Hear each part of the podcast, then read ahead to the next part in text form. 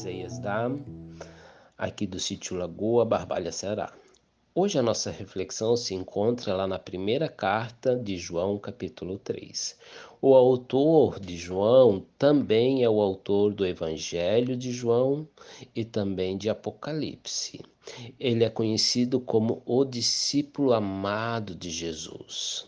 E ele tem um objetivo muito claro e muito eh, específico nessa carta. Ele quer deixar claro é, quer demarcar a diferença entre ser seguidor de Cristo e não ser seguidor de Cristo.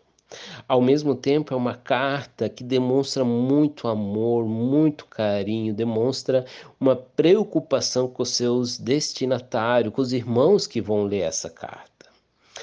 É, ele, ele trata esses irmãos por filhinhos. Meus queridos, é, a gente sabe que filhinhos é uma demonstração de amor, uma demonstração de carinho, de preocupação. A gente quer ver aquela pessoa bem, a gente é, quer estar com aquela pessoa constantemente. E ele vai tratar aquelas pessoas para quem ele está escrevendo essa carta como filhinhos. Ele trata elas assim. E ele começa dizendo lá no capítulo 3, verso 1: Veja como é grande o amor que o Pai nos concedeu, sermos chamados filhos de Deus, o que de fato somos. Por isso o mundo não nos conhece, porque não o conheceu. Olha só que interessante. Ele vai demarcar, vai dizer que eu e você somos filhos de Deus. E porque nós somos filhos de Deus, nós seguimos a Deus, nós fazemos as coisas como Deus assim o quer. O mundo, de uma forma geral, não nos conhece, porque também não conheceu a Deus. O mundo não vai entender o que, que a gente vive. Quando ele fala não nos conhece, é saber a força motriz das nossas ações, das nossas atitudes, da nossa disposição de estar com as pessoas.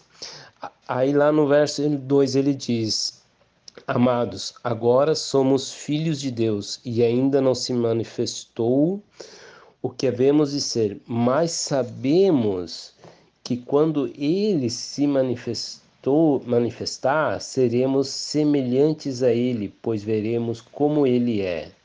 Todo aquele que nele tem esta esperança purifica-se a si mesmo, assim como ele é puro. Aí ele começa já de dar um puxãozinho de orelha. Ele já começa de dizer, meus queridos, vigie, meu irmão, como se diz por aí. Cuide o que que você faz, porque você é filho de Deus muitas vezes nós não temos uma noção completa do que, que significa ser filho de Deus.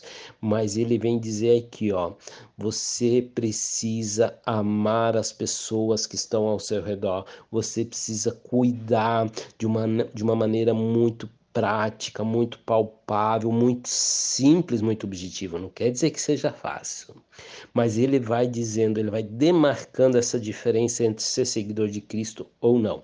Por exemplo, lá no verso 17, ele diz: Se alguém tiver recursos materiais e vendo seu irmão em necessidade e não se compadecer dele, como pode permanecer nele o amor de Deus? Filhinhos, não amemos de palavra nem de boca, mas em ação e em verdade.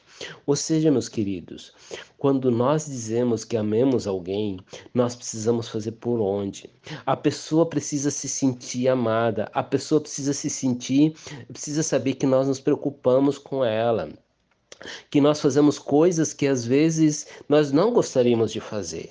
Ele aqui está falando de financeiro, mas ele, também podemos fazer outras coisas. Por exemplo, numa situação, quando eu morava ainda no Piauí, eu tive que fazer uma viagem com um homem é, onde é que ele tinha perdido o seu, o seu neto. E nós fomos buscar o corpo desse bebê em Teresina e trazer, é, trazer para a José de Feita para fazer o velório. Meus irmãos, eu não tenho nem, nenhuma alegria em ter feito aquela viagem, eu não tenho nenhum tipo de gozo em ter feito aquela viagem, mas às vezes a gente precisa fazer coisas que vai contra a nossa própria vontade humana porque nós estamos aqui não para fazer a nossa vontade humana, mas nós estamos aqui para fazer a vontade de Deus. E eu sei o quanto que aquela viagem foi importante para aquele irmão, que ele se sentiu apoiado, se sentiu amparado.